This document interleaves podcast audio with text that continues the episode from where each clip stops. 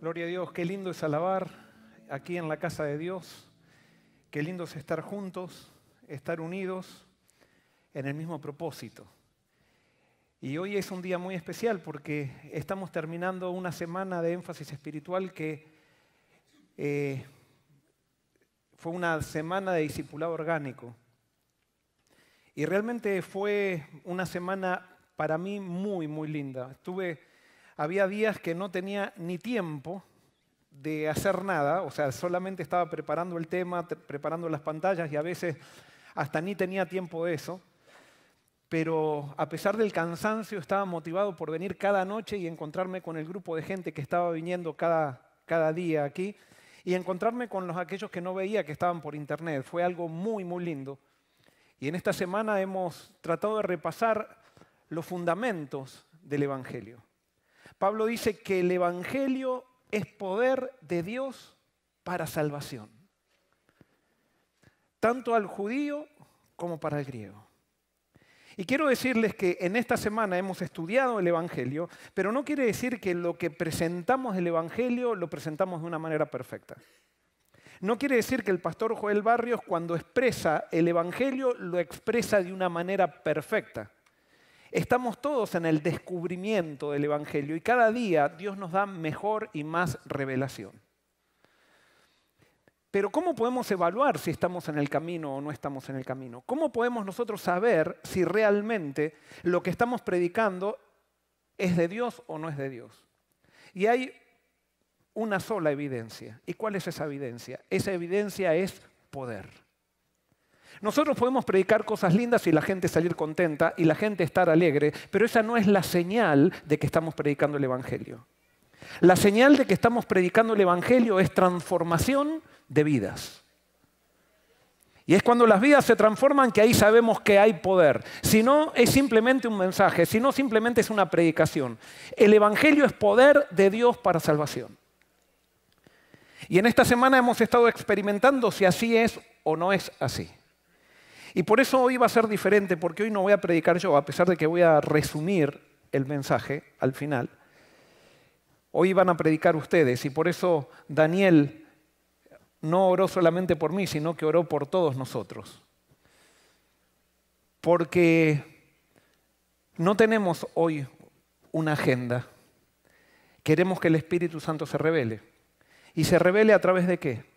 A través de los testimonios, de lo que cada persona pueda decir de lo que Dios está haciendo en su vida, o lo que Dios le dijo, o lo que ha decidido para Dios. Pero vamos, quiero comenzar con unos testimonios. Si me pueden traer, yo me olvidé el teléfono, subí rápido y me olvidé el teléfono ahí. Gracias, gracias. Y vamos a empezar. Eh, bueno, ya que subió Ángelo, Ángelo tiene un testimonio que nos mandaron y gracias por la gente de internet que se ha conectado con nosotros en esta semana. Ángelo va a leer un testimonio que nos mandan, no sé de dónde, eh, Ángelo nos va a decir. El 6, ajá. No nos dice de dónde viene, pero su nombre es Neiji Rincón. Y ella nos, cuenta que ella se crió en una iglesia adventista, pero nunca estuvo realmente satisfecha, no sentía paz. Eh, por cosas de la vida se apartó por un tiempo y aún fuera de la iglesia, fuera de la fe en Jesús, no sentía felicidad. Y nos dice que gracias a la pandemia Dios ha puesto siervos suyos en estos medios y el día de hoy es hermoso haber encontrado una verdad tan maravillosa. Saber que nuestro amado Dios que dijo no matarás es consecuente y tampoco mata. Entender que toda la vida de Jesús es un nuevo concepto que da sentido a la vida. El pastor Joel cuando expresa ideas evidencia muchas situaciones que se viven en las iglesias y saber que hay una solución Saber que la solución es a través de Cristo es lindísimo. Conocer al Padre a través de Jesús es todo. Dios no es un Dios bipolar. Qué hermoso evangelio. Siento que estaba ciega y el amor de Jesús y su misericordia han usado pastores que son abiertos a su amor para que nos muestren esta linda verdad. Mi gran anhelo que el amor de Cristo nos siga guiando y podamos tener la luz de Jesús en nuestros corazones y compartir esa luz con, con otros. Mil gracias por este seminario. Mil gracias por hacernos partícipes de las buenas nuevas de este movimiento. Nuestro Dios le siga llenando de su infinito amor. Amén. Gracias. ¿Cómo es el nombre? A Neiri. Neiri. Gracias, Neiri. No sabemos de dónde escribes, pero gracias por tu mensaje, por tu testimonio, porque nos hace bien. Y conoceréis la verdad, y la verdad os hará libres. Y cuando Jesús dice conoceréis la verdad, y eso está registrado en el libro de Juan, Juan comienza definiendo la verdad en el primer capítulo y dice que la luz vino a este mundo y la luz se reveló a todos los hombres y esa es la luz que es la verdad. ¿Y quién es la luz que es la verdad? Es Jesús. Cuando nosotros conocemos a Jesús y cuando nosotros conocemos al Padre a través de Jesús, eso nos hace libre, porque ahí encontramos la realidad de la vida, ahí encontramos la verdadera felicidad. Cuando dejamos que Jesús nos llene, allí llegamos a ser completos seres humanos. Allí empezamos a cumplir el propósito por el cual fuimos creados. Daniel, Daniel tiene otros testimonios que también nos enviaron de otros lados. Y como sentimos que la iglesia virtual es parte de la iglesia Forest y también por eso no queríamos dejar esto también de lado. Daniel.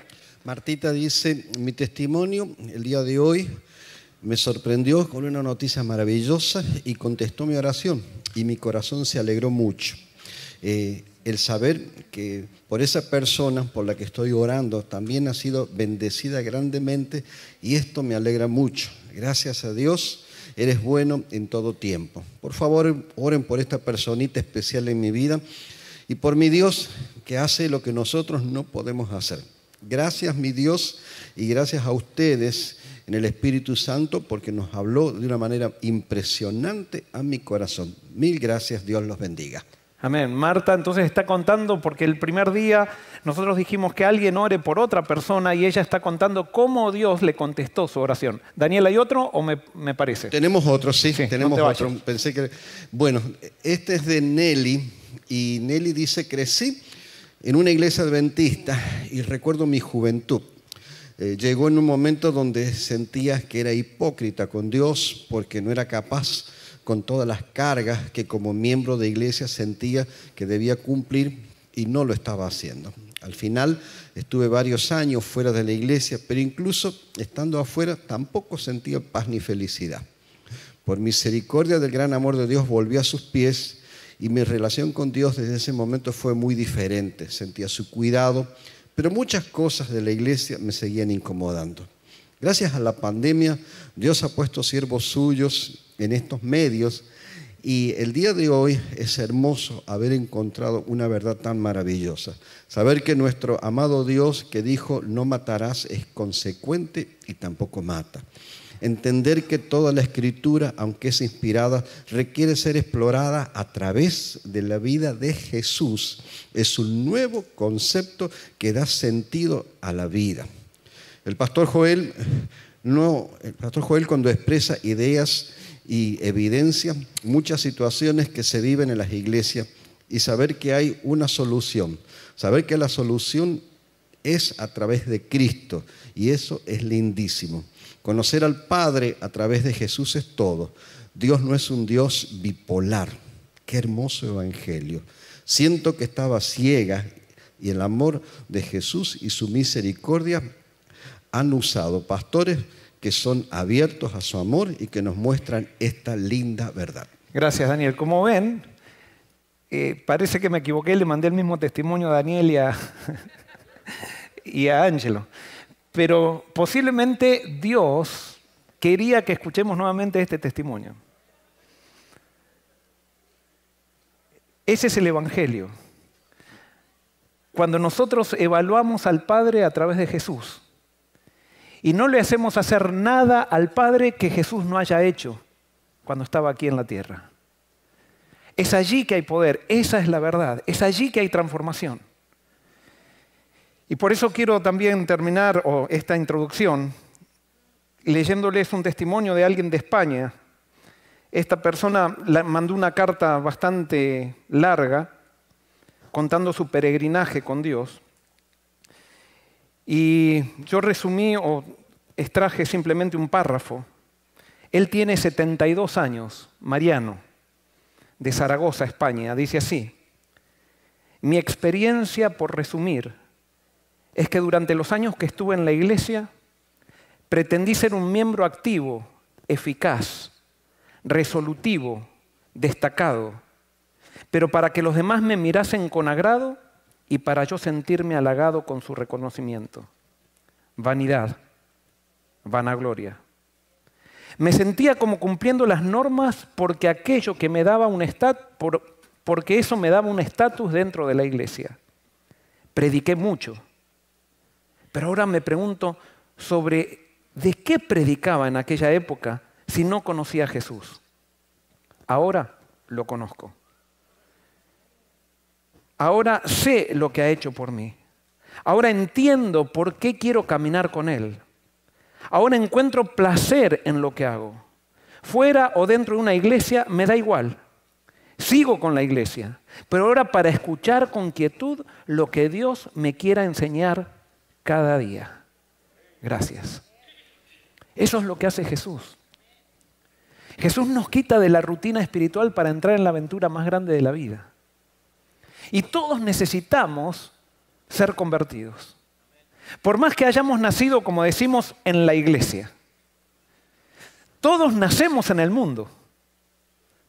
Todos nacemos en el mundo, pero todos nacemos como aprendimos en esta semana, o como ustedes lo confirmaron, todos nacimos con una sentencia de salvación en nuestra cabeza.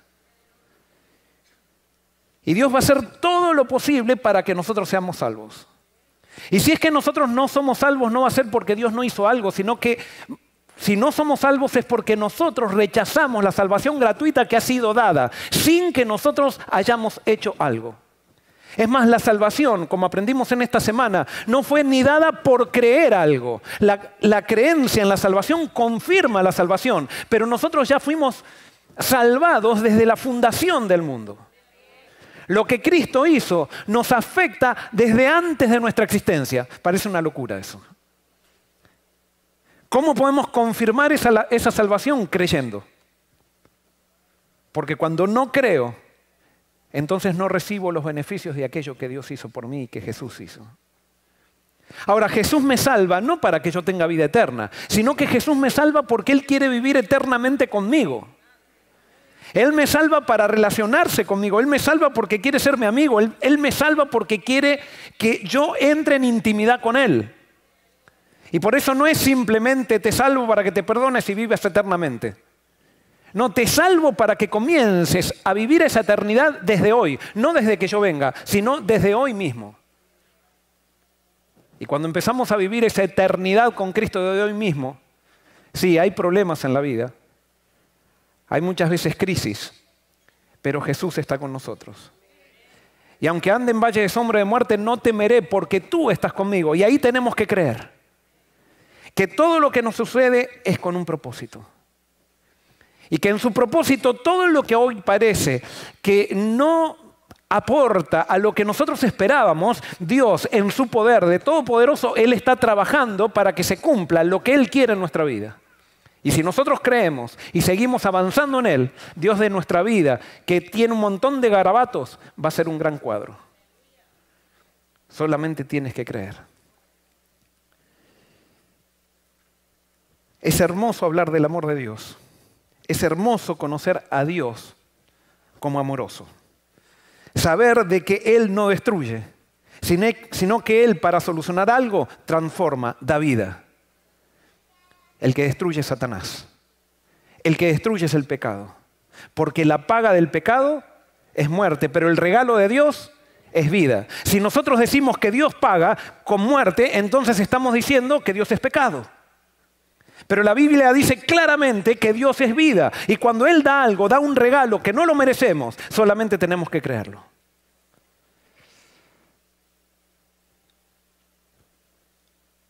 ¿Con qué versículo me iba a introducir esta mañana, y no es una introducción, pero hoy, como esto es muy orgánico hoy, no hay un sermón preparado, esta mañana me levanté, abrí mi teléfono y me encontré con unos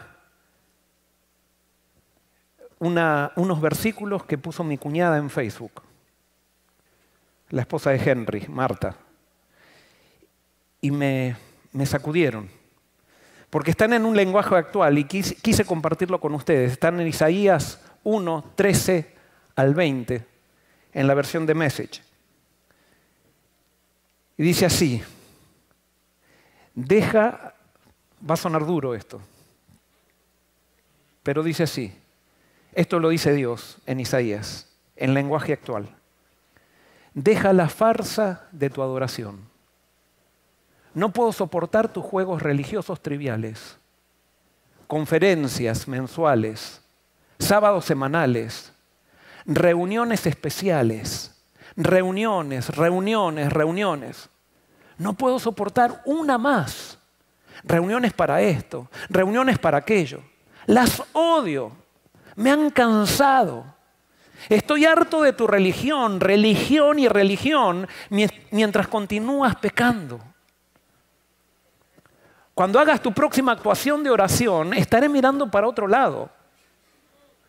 No importa cuán largo, cuán fuerte o con cuánta frecuencia ores, no estaré escuchando. ¿Y sabes por qué? Porque has hecho pedazos a la gente y tienes las manos ensangrentadas. Vete a tu casa y lávate. Limpia tu forma de actuar. Barre las maldades de tu vida para que yo no tenga que verlas más. Di no al mal. Aprende a hacer el bien. esfuérzate por hacer lo que es justo. Lucha por los desamparados. Ayuda a las personas sin hogar. Defiende los derechos de los indefensos. Ven, siéntate. Vamos a discutir esto. Este es el mensaje de Dios.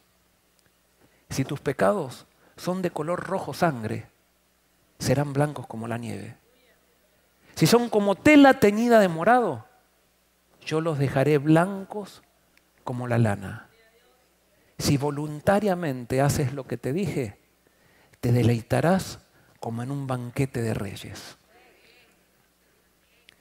Si voluntariamente haces lo que te dices, lo que te digo.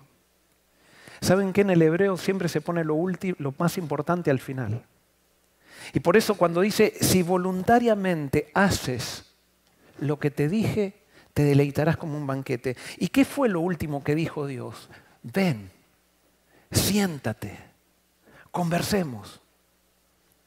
Si tus pecados fueran rojos como la sangre, van a ser como blanca lana porque yo quiero perdonarte. Pero quiero que entiendas algo, que la religión no es simplemente venir a la iglesia para tapar pecados. Los que venimos a la iglesia no venimos a tapar pecado, venimos a solucionar nuestro problema de pecado. Y el problema de pecado no es hacer esto o aquello, es habernos separado de Jesucristo. Y cuando vamos a Jesucristo, Él está dispuesto a perdonarnos, pero para solucionar nuestro problema, no para que tapemos nuestro problema, no para que lo tapemos con actividades, no para que lo, tapemos con un lindo discurso, con un lindo sermón, con una linda canción. No, acá venimos para que Dios nos transforme, para que Dios nos haga parecidos a Jesús. ¿Por qué? Porque muchas veces los seres humanos tenemos un movimiento pendular, vamos de un lado para el otro. Y entonces hablamos del amor de Dios y pensamos que si Dios me ama, está bien que haga cualquier cosa. Y está bien que hagas cualquier cosa. Pero el pecado es el que te engaña. Tú en pecado no puedes ser feliz. Y Dios no es que le da asco el pecado y por eso no quiere, que no quiere saber nada con el pecado. A Jesús le da asco el pecado porque el pecado te confunde la mente y te hace pensar que en el pecado puedes ser feliz. Y es más, tú estás en pecado y lo sabes y cada vez eres más infeliz. Y cada vez eres más infeliz. Pero el pecado nos engaña y no solamente nos engaña con respecto a la vida, sino que nos engaña con respecto a Dios, porque en la medida que empezamos a sumergirnos cada vez más en el pecado, comenzamos a sentir culpa con Dios y esa culpa muchas veces la queremos, la queremos eh, eh, enfrentar justificándonos diciendo, bueno, como Dios me ama, está todo bien, pero cada vez estoy peor. Y sí, Dios te va a seguir amando, pero Él quiere que tú aceptes sentarte con Él porque Él quiere perdonar tu pecado, porque Él quiere que empieces a vivir una vida plena, una vida en abundancia, en Jesús que te ha dado el perdón de todo.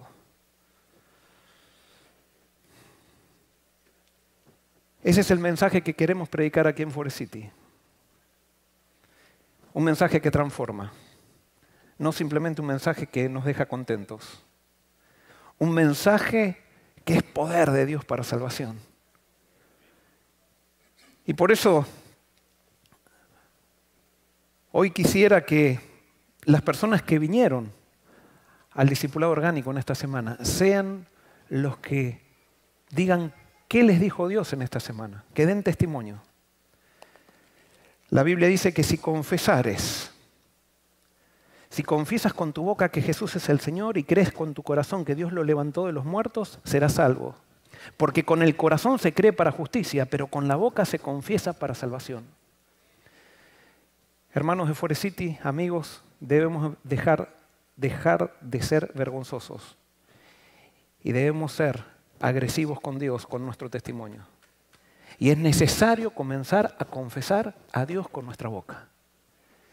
Ahora, los que estuvieron asistiendo, es el momento de predicar o de testificar. ¿Y qué vas a decir? Vas a decir lo que Jesús te dijo esta semana. ¿Qué te dijo Jesús? ¿Cuál es tu reacción? Sheila. ¿Puedes pasar? Y le pueden dar un micrófono. O si quieren desde el banco, no sé. Cómo. No, pero pasa porque los de internet no te ven. Es un poco intimidante pasar aquí adelante, pero no se hagan problema, es una familia esto, una familia grande.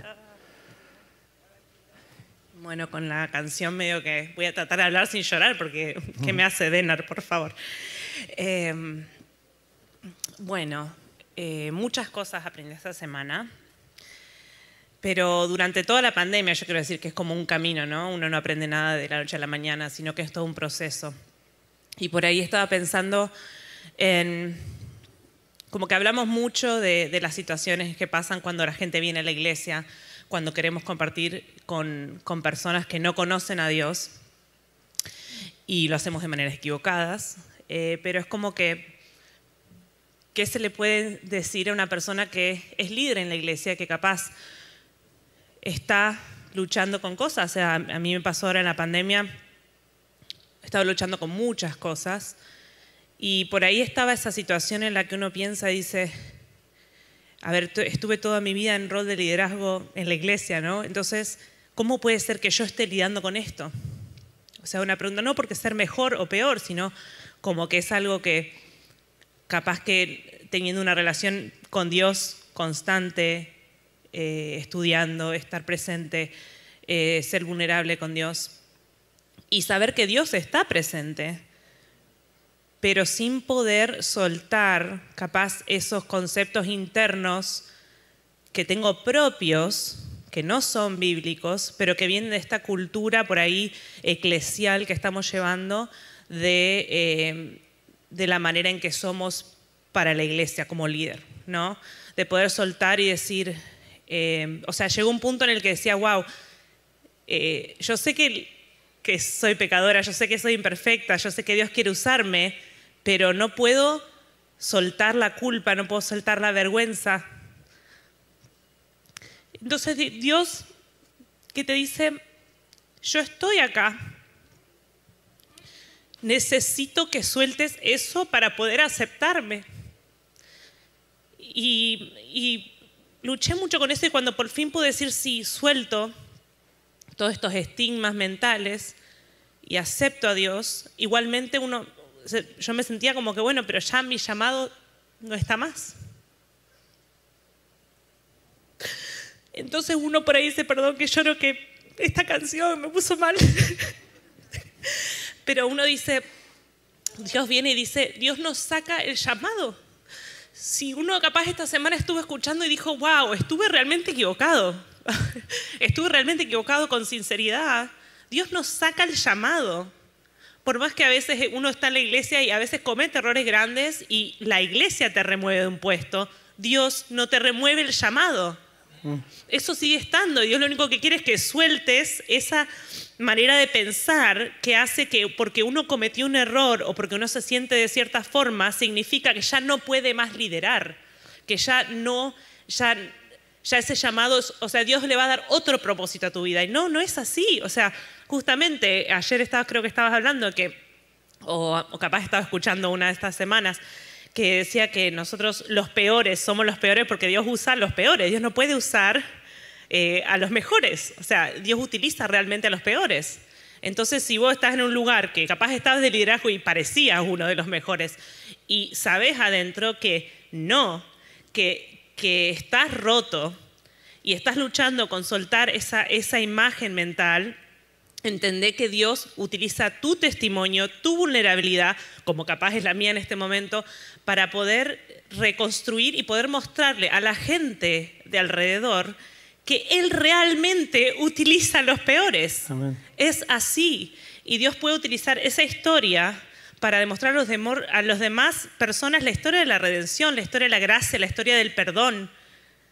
Y, o sea, a ver, yo estuve lidiando con una depresión enorme en la pandemia y estoy segura de que hay un montón de gente que está en esa situación en la que la, depresión te atrapa y que no podés literalmente ver algo diferente, por más que sabes, no lo podés ver.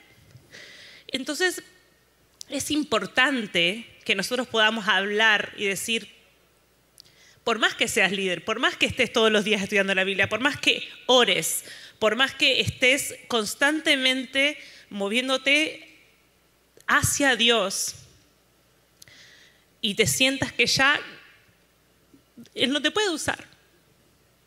Dios no cambia el llamado. Amén. Dios está acá, Dios está en tu corazón y tenés que dejar que Él pueda utilizarte. Amén. Gracias. Te quiero mucho.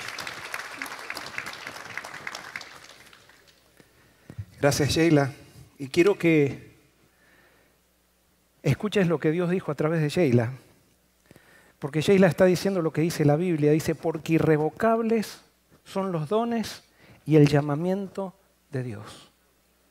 Y cuando dice irrevocable, no importa que te hayas descarriado en el pecado. Si hoy estás dispuesto a volver a Jesús y escuchas ese ven, sentémonos y estemos a cuenta, y quieres aceptar el perdón de Dios, el llamado de Dios, a pesar de que lo hayas pisoteado, es irrevocable. Y Dios te restaura. Y sabes que cuando Dios te restaura, no te restaura al mismo nivel que estabas antes de haberte equivocado, sino que la Biblia muestra que Dios te restaura a un nivel más alto todavía que el que antes que tenías cuando estabas equivocado. Y ese es el Dios al cual servimos. ¿Alguien más? Basti.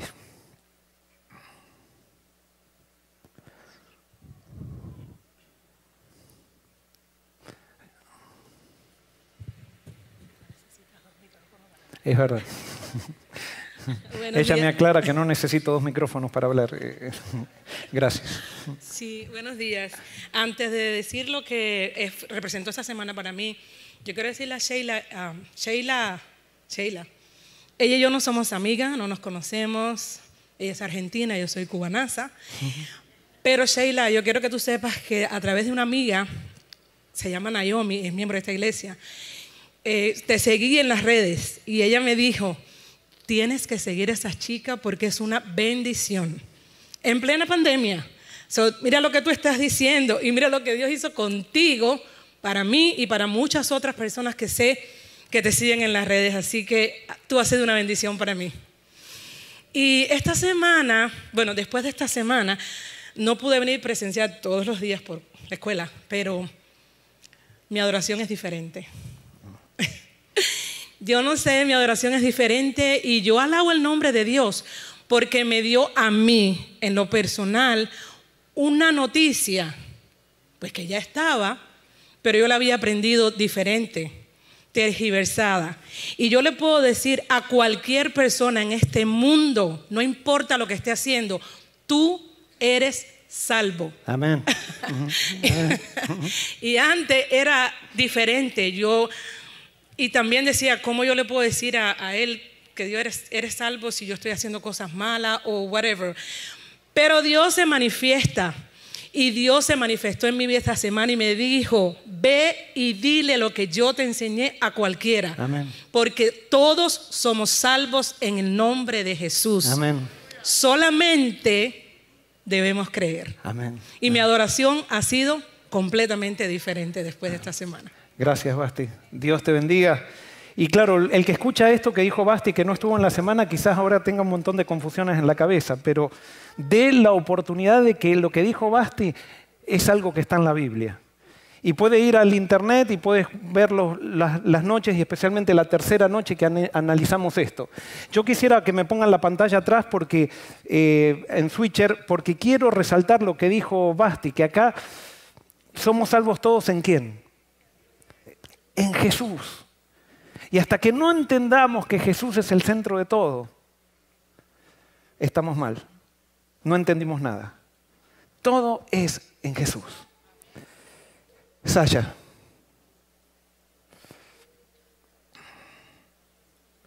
Esto no está organizado, no lo, yo, o sea, es espontáneo.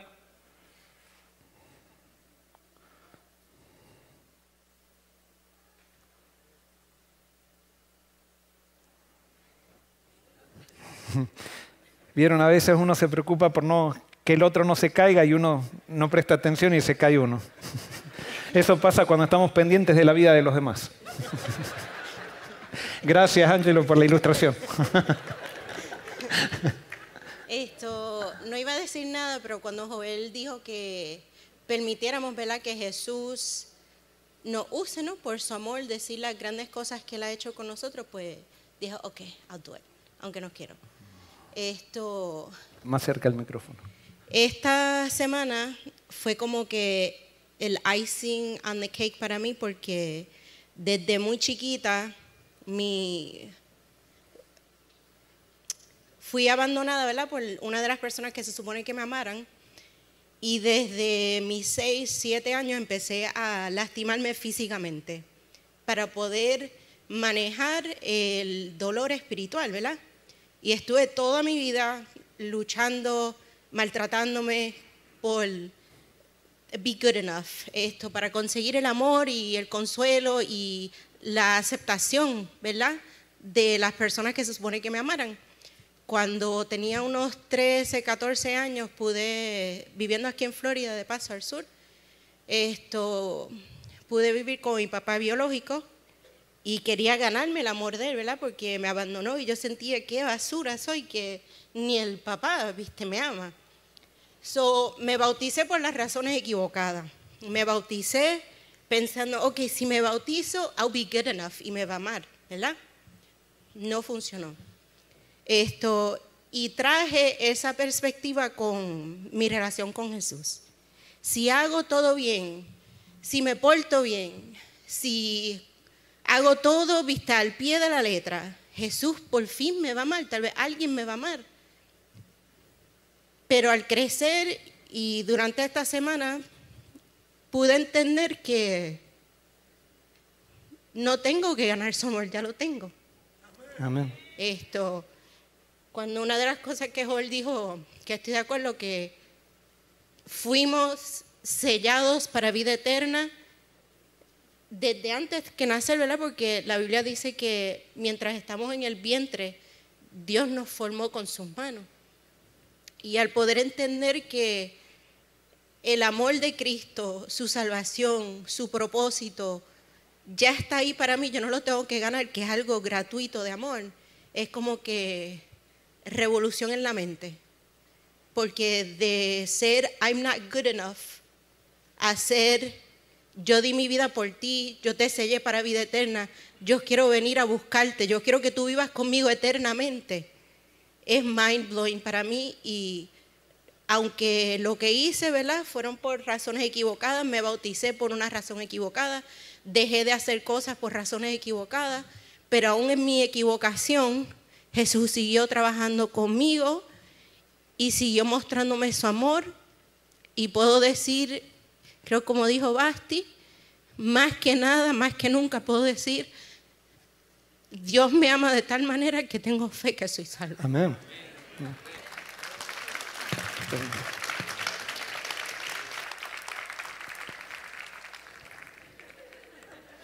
Con cuidado. A ver, se cae Denar ahora.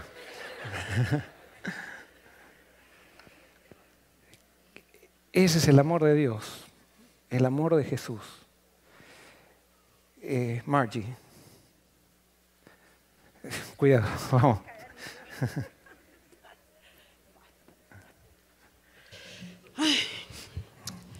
Esta semana nosotros no pudimos asistir porque falleció el papá de Humberto y fue pues difícil, una semana difícil, pero como quiera, lo vi, lo vi por internet. Y quiero decirle que lamentablemente yo pertenecía a una iglesia institucional, donde si no tenías estas medias no te dejaban subir. Una vez tenía un misionero y no me dejaron subir a dar el misionero porque no tenía medias. Donde si venías sin manga no se podía tampoco participar, no podías tener cargo en la iglesia. Lamentablemente, yo fui a una iglesia, no sé si lamentablemente o no, pero yo fui rebelde. Yo no iba con ninguna de esas normas porque no eran principios. Y esta semana escuchaba todo eso y decía, wow, yo me remonté tanto a mi juventud, donde teníamos una agrupación, éramos ocho que queríamos tener un grupo, cantar, y nos dijeron que si no pertenecíamos al coro no podíamos cantar tampoco en la iglesia. Nos fuimos, al, como usted dijo, nos fuimos a las plazas públicas a cantar. Compramos nuestro propio equipo y nos fuimos a cantar a otras iglesias y a las plazas públicas, a llevar el mensaje a través de la música, donde mi propia iglesia no me lo permitían porque era institucional. Y como le dije, yo era rebelde, yo no iba con eso y decía, Dios mío, yo oraba por las noches, que yo tenía apenas 18 años, y yo oraba por las noches, tenía una comunión tan grande con el Señor. Y Él me habló una noche y me dijo, Margie, ve a la iglesia sube un sábado y dile a la gente, dile a los hermanos que la salvación no es tan difícil. Ya tú eres salva. Y en esta semana cuando usted dijo que ya estamos en el libro de la vida, no es cuestión de que yo estoy buscando mi salvación, que yo estoy haciendo algo por mi salvación. Ya está en el libro de la vida. Y yo dije, wow, Wow, ya estoy allí. Yo soy la que tengo que aceptar estar allí y quedarme allí, que el Señor no me saque. Así que, hermano, yo no decir la voz del Señor, porque yo dije, si yo subo allá arriba con estos 18 años, me van a tirar piedras, que van a decir quién tú eres. No lo hice, no obedecí a la voz de Dios. Pero quiero que todos sepan, y aún los que me están escuchando, la salvación no es difícil. Amén. Somos salvos por la gracia y nuestro nombre ya está en ese libro de la vida. Amén. Gracias, Señor. Amén. Gloria a Dios. Margie fue rebelde a los 18 años, pero el llamado fue irrevocable y ahora se subió arriba y, y cumplió el llamado que tuvo a los 18 años. Gracias, Margie. Eso muestra el poder de Dios. ¿Alguien más? ¿Alguien que quiera confesar con su boca acerca de Jesucristo?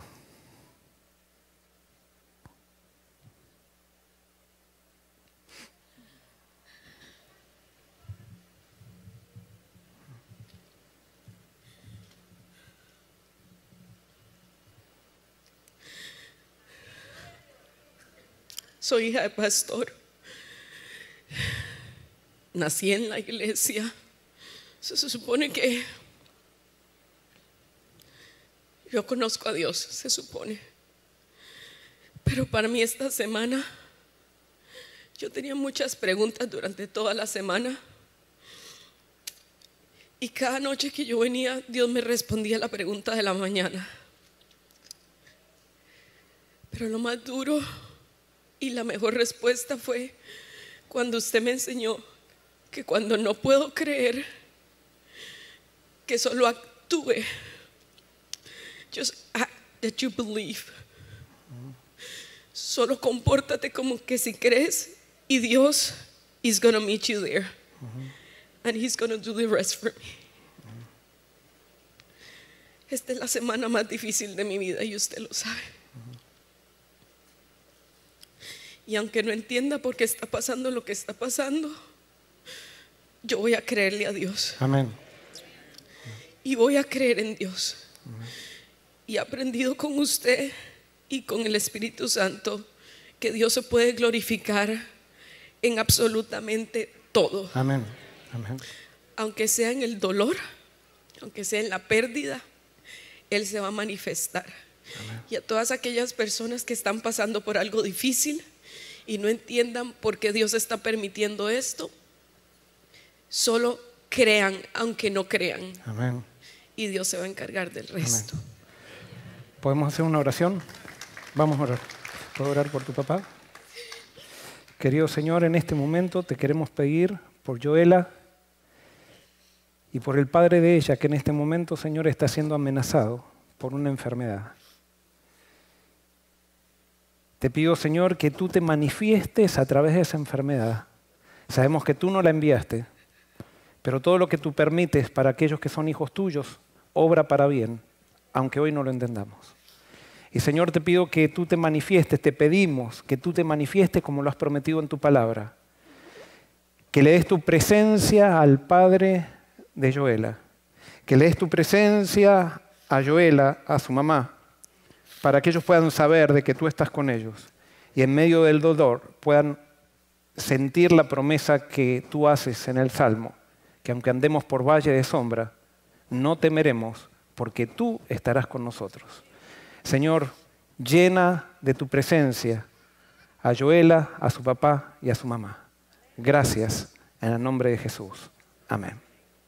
Dios te bendiga.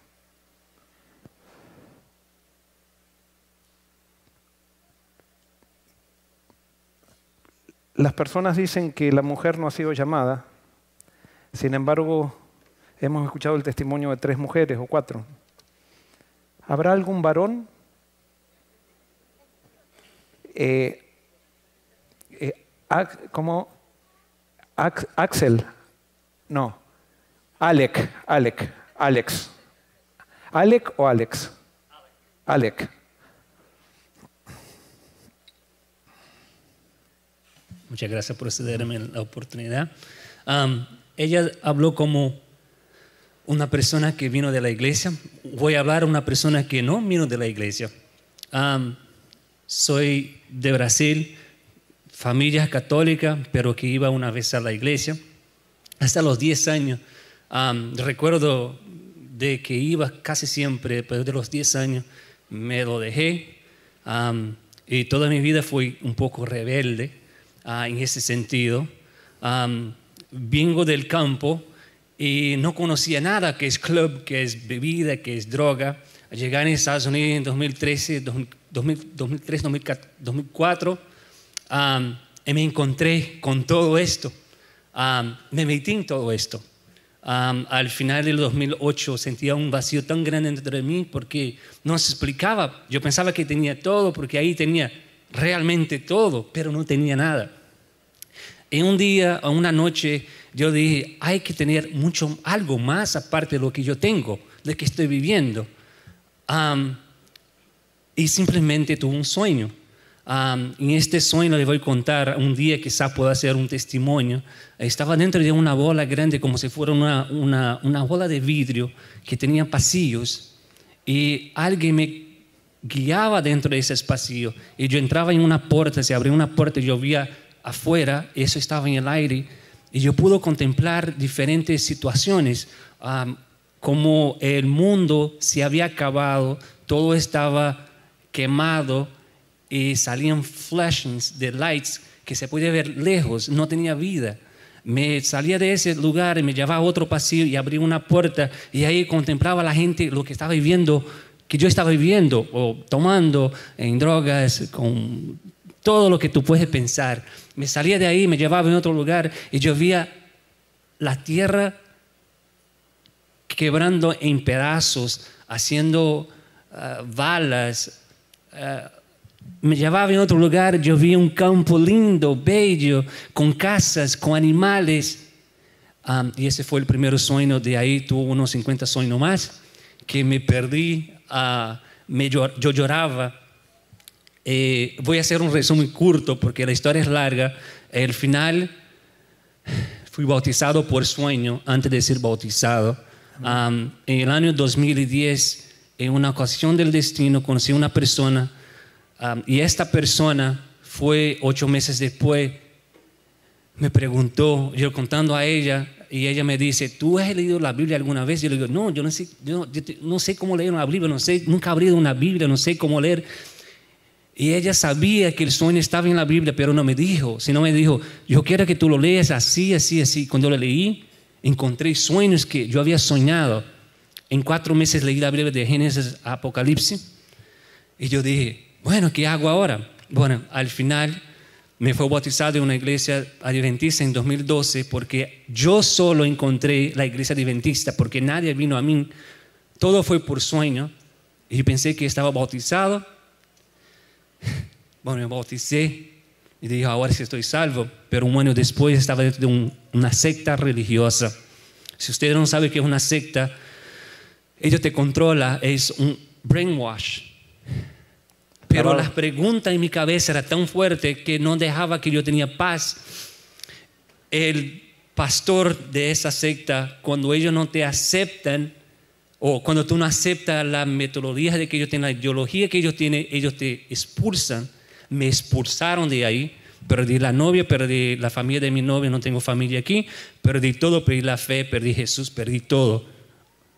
Entré en depresión, yo soy flaco, perdí 30 libras. Otra vez rebeldía porque dijo, todo que me ha pasado, yo pensaba que estaba salvo y aquí todavía estoy en lo mismo. No quiero más saber de nada de eso. Cuando terminó esa secta, que eso fue aquí en Orlando, de muchos que había cuando me votaron de ahí, yo pude terminar con la secta y muchos de los miembros salieron de ahí pero muchos estaban 10 años, 15 años, regresaron a su iglesia, arrepintieron lo que estaban haciendo, pero yo, Ale, que no sabía de nada, era recién bautizado, conociendo el, Evangelio. Uno de esos amigos insistieron, insistieron, insistieron, me otra vez di la oportunidad de ir un día a ver lo que iba a pasar. Cinco minutos antes de llegar en esta iglesia en Kissimmee, yo parado en una luz hice una, una oración más rápida en mi vida. Señor, si todo lo que ha pasado en mi vida, porque tú lo permitiste, quiero que hoy tú me lo dices. Fui a la iglesia, entramos, el pastor llega, el pastor para para predicar, mira la congregación, cierra la Biblia por encima del, del púlpito, lo miro otra vez y dice, hoy tenía un mensaje para la iglesia. Pero cinco minutos antes de llegar aquí, Dios me dijo, cambia tu mensaje, porque hay una persona aquí que necesita oír. Y el mensaje estaba en tu libro, Joel 2, cuando hablaba que los hijos, que los jóvenes, que los ancianos tenían sueños y visiones. Este era yo. En ese momento, la nube que tenía en mi cabeza, que me rondaba, se esparció y por fin pude entender lo que Dios estaba haciendo. Ahí sí yo conocí a Jesús en ese momento.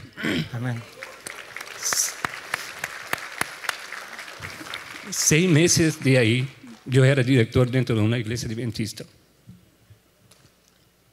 Aquí tengo unos amigos que recuerdan eso.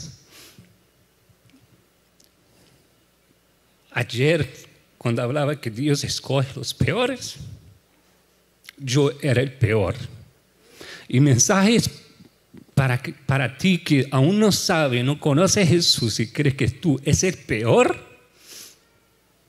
la salvación también es para ti. Amén. Gracias. Gracias.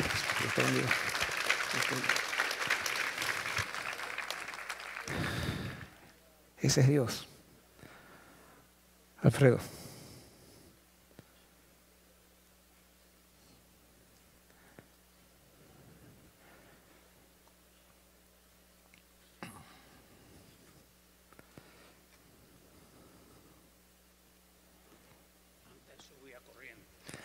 Dice que antes subía corriendo, Alfredo, ahora no. verdaderamente. A ver. Hola, hola. Verdaderamente, si hay alguien que tiene que darle gracias a Dios, soy yo y mi esposa. Eh, han pasado momentos difíciles, pero con Cristo todo es verdadero. Amén. Eh, muchos o algunas personas me dicen que yo estoy botando el dinero porque compro estos libritos del Camino a Cristo y los regalo. llevo más de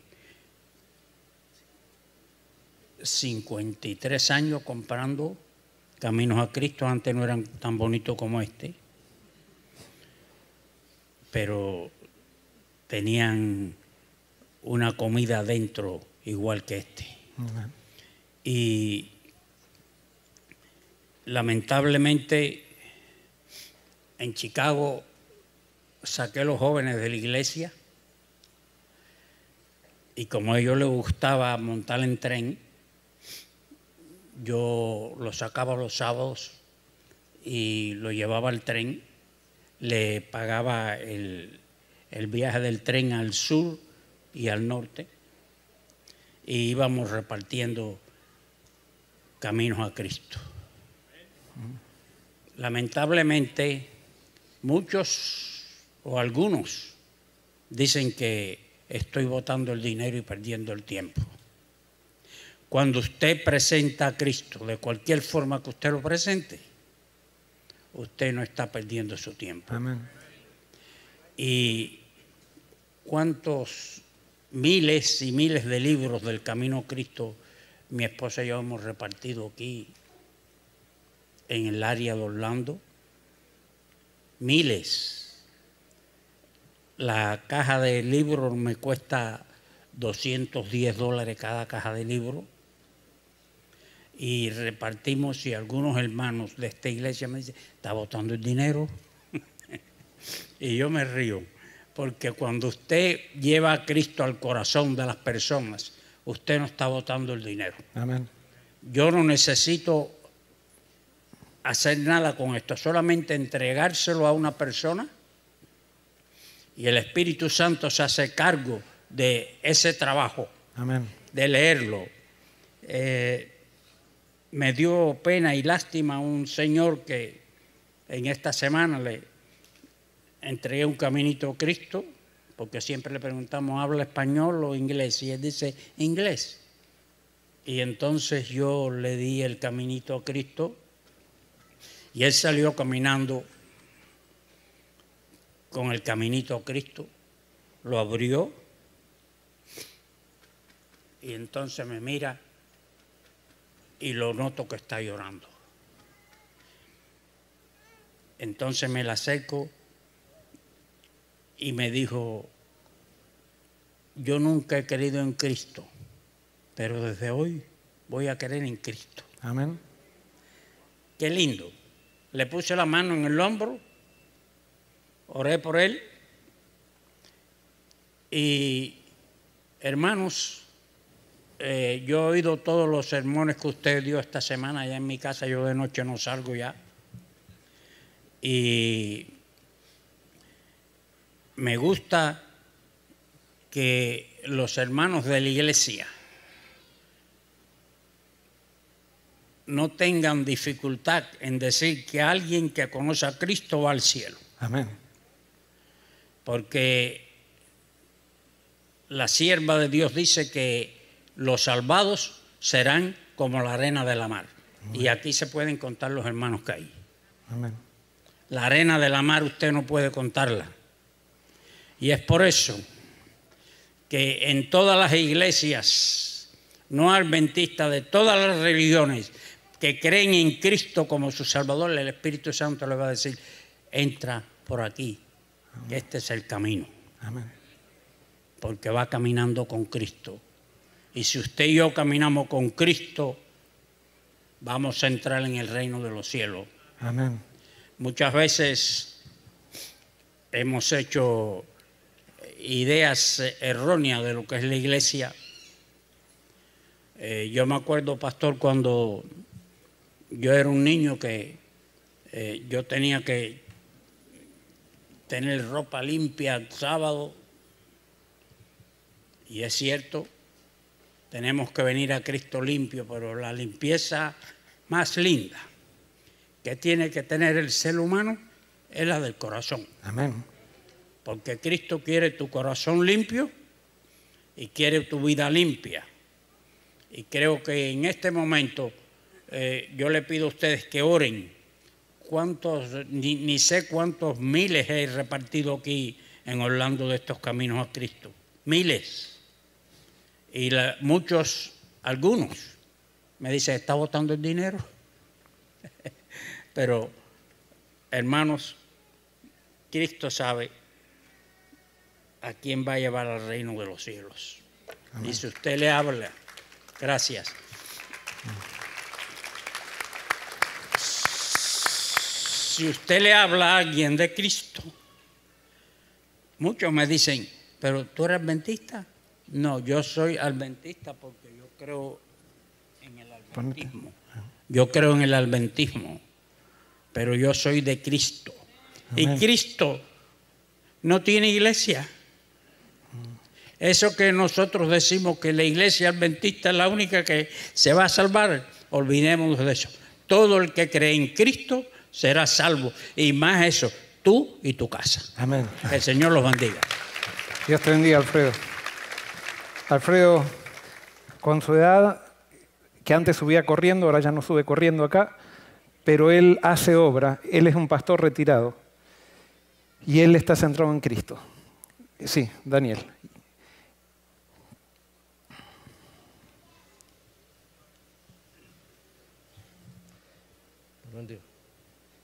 Dios le bendiga a cada hermano aquí presente.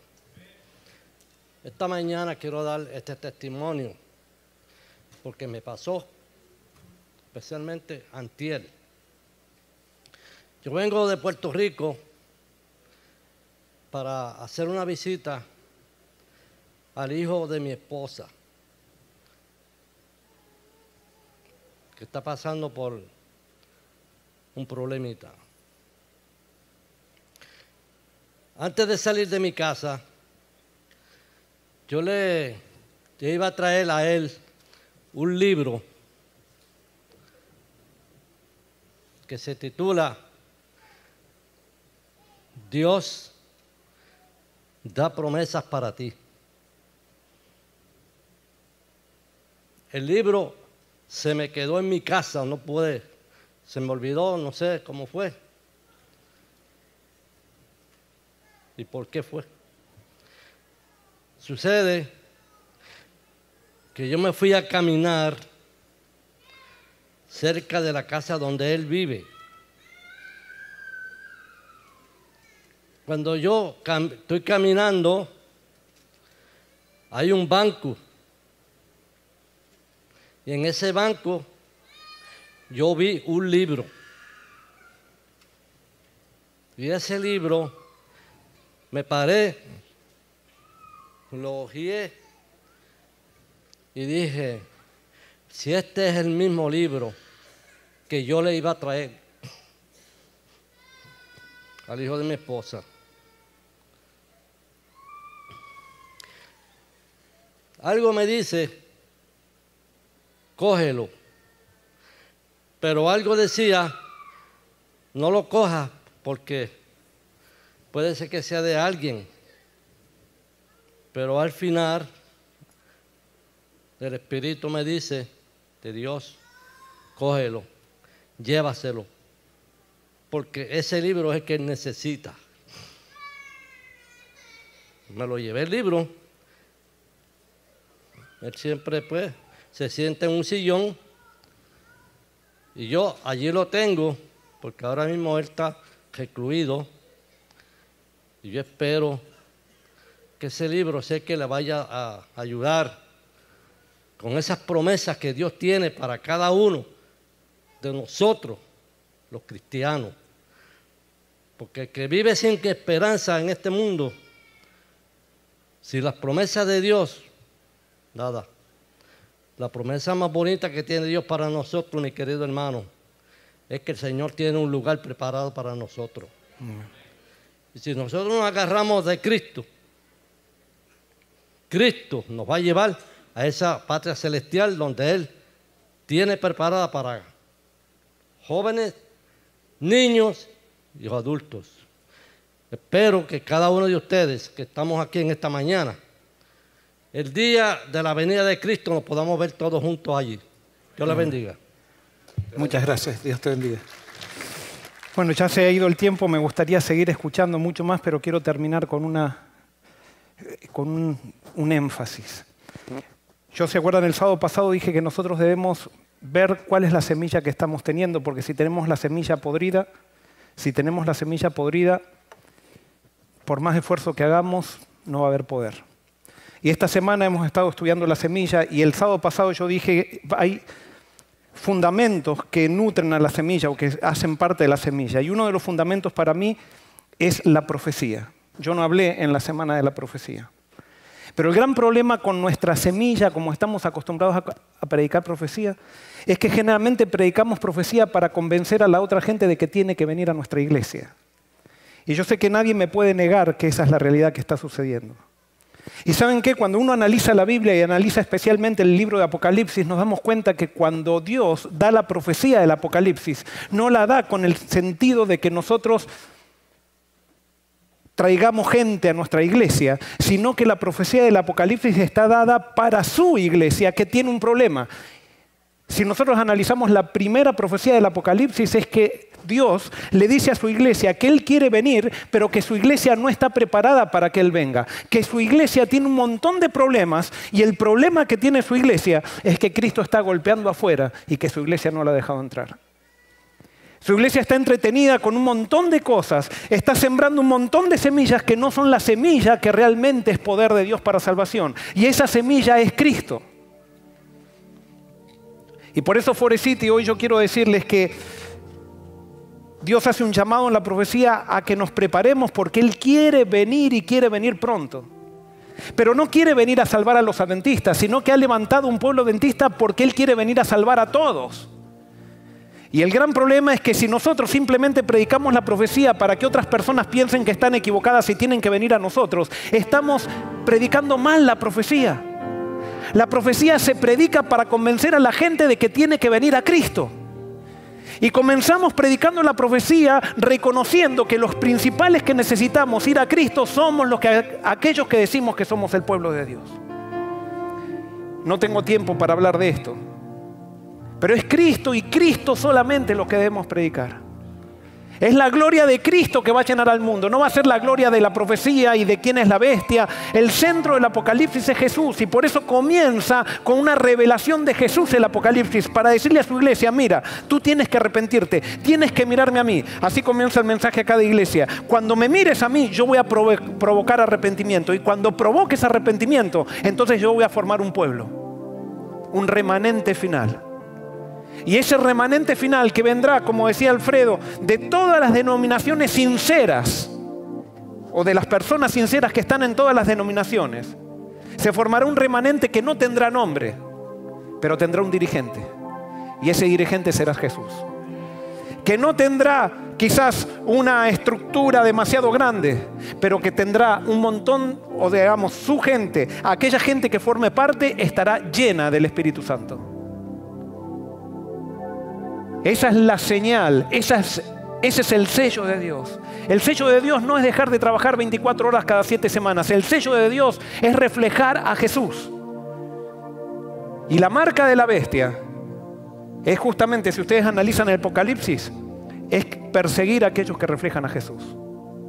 Ustedes nunca van a ver en el Apocalipsis a alguien, a alguien del pueblo de Dios persiguiendo. Pero siempre van a ver en el Apocalipsis a aquellos que predican el Evangelio que son perseguidos. Y por eso cuando ustedes vean cristianos que quieren perseguir a otros, cuando ustedes vean, o si ustedes se sienten personas que se sienten con el derecho de aplastar a otros porque no piensan como ustedes, porque no predican como ustedes, esa no es la marca de Dios. Ahora, iglesia de Forest City, ¿qué vamos a hacer nosotros como iglesia? ¿Vamos a dejar que Cristo sea la cabeza de esta iglesia? Vamos a dejar de jugar a la iglesia para realmente tener una experiencia en el Señor y ser llenos del Espíritu y que esta iglesia de Forest City se transforme en un movimiento donde todos aportemos para preparar camino para la venida de Cristo. Donde no pensemos en nosotros, sino que pensemos en aquellos que queremos salvar. Que no estemos simplemente pensando en cómo conservar lo que me enseñaron desde chiquito, sino en qué es lo que me dice Cristo a través de su Santo Espíritu para poder llevar el amor a la gente que todavía no lo conoce. Esa debe ser la misión de la iglesia de Forest City.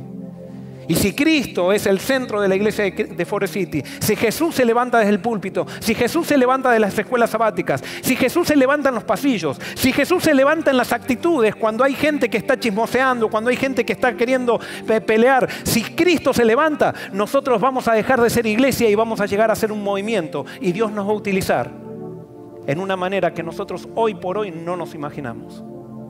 Porque Dios lo único que necesita es gente dispuesta. Y por eso hoy voy a hacer un llamado especial. Voy a hacer un llamado a la iglesia de Forest City. Pero no a toda la iglesia, sino a 12 personas que hoy quieran dar un paso adelante y venir aquí al frente y decir, yo quiero vivir una vida totalmente para ti, Jesús. Soy pecador.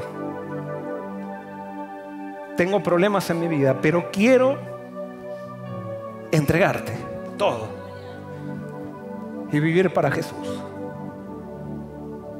12 personas. Y si tú sientes que tienes que estar entre estos 12, no dejes de pasar. Porque estamos comenzando una nueva etapa en Forest City. Ya no vamos a hacer iglesia. Vamos a hacer movimiento. Y en un movimiento, la mayoría, si no todos, viven para Jesús, con defectos, con problemas, pero vivimos para Jesús. Y gloria a Dios por esta decisión. Gloria a Dios por lo que Dios está haciendo en Forest City y gloria a Dios por todos aquellos que están en sus casas y que también forman parte de estos 12 que son más. Igual que los 144 mil van a ser muchos más. Pero la cuestión es que quieras ser parte y que sientas que en el Señor no te lo puedes perder. Porque Él nos dio todo. Vamos a orar. Querido Señor, pedí que pasen doce, pero tú has decidido que sean más. Porque te encantan las excepciones. Señor, te pido que llenes de tu Santo Espíritu estas personas que han decidido dar testimonio de ti y han confesado su decisión de levantar a tu Hijo Jesús en sus vidas y de que su boca desde ahora confiese que Jesucristo es el Señor y que en Él hay salvación completa. Pero no te pido por ellos individualmente, te pido por todos nosotros, Señor. Queremos ser un movimiento. Queremos hacer una diferencia. Queremos seguirte, queremos descubrir tu agenda. Señor, bendice y derrama tu Santo Espíritu en la iglesia de Forest City, pero derrama tu Santo Espíritu en todos aquellos que se han conectado y derrama tu Santo Espíritu en todos aquellos lugares donde hay gente sincera que te busca. Y haznos conocerte a través de Jesús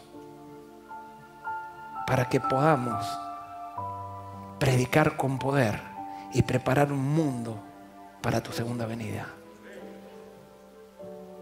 Es tu voluntad, Señor. Y por eso te lo agradecemos. En el nombre de Jesús. Amén. A ti me.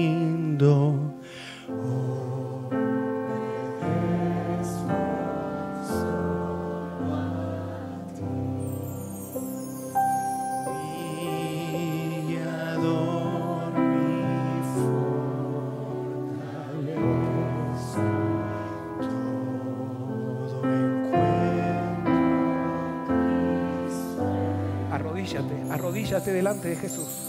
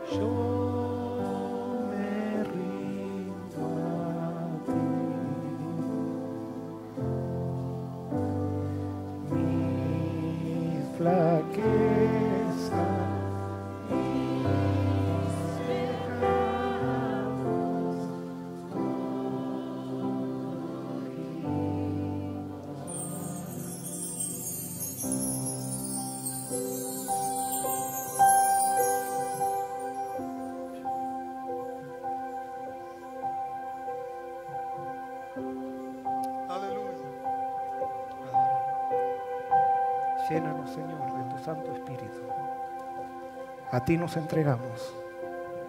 Amén. Dios los bendiga.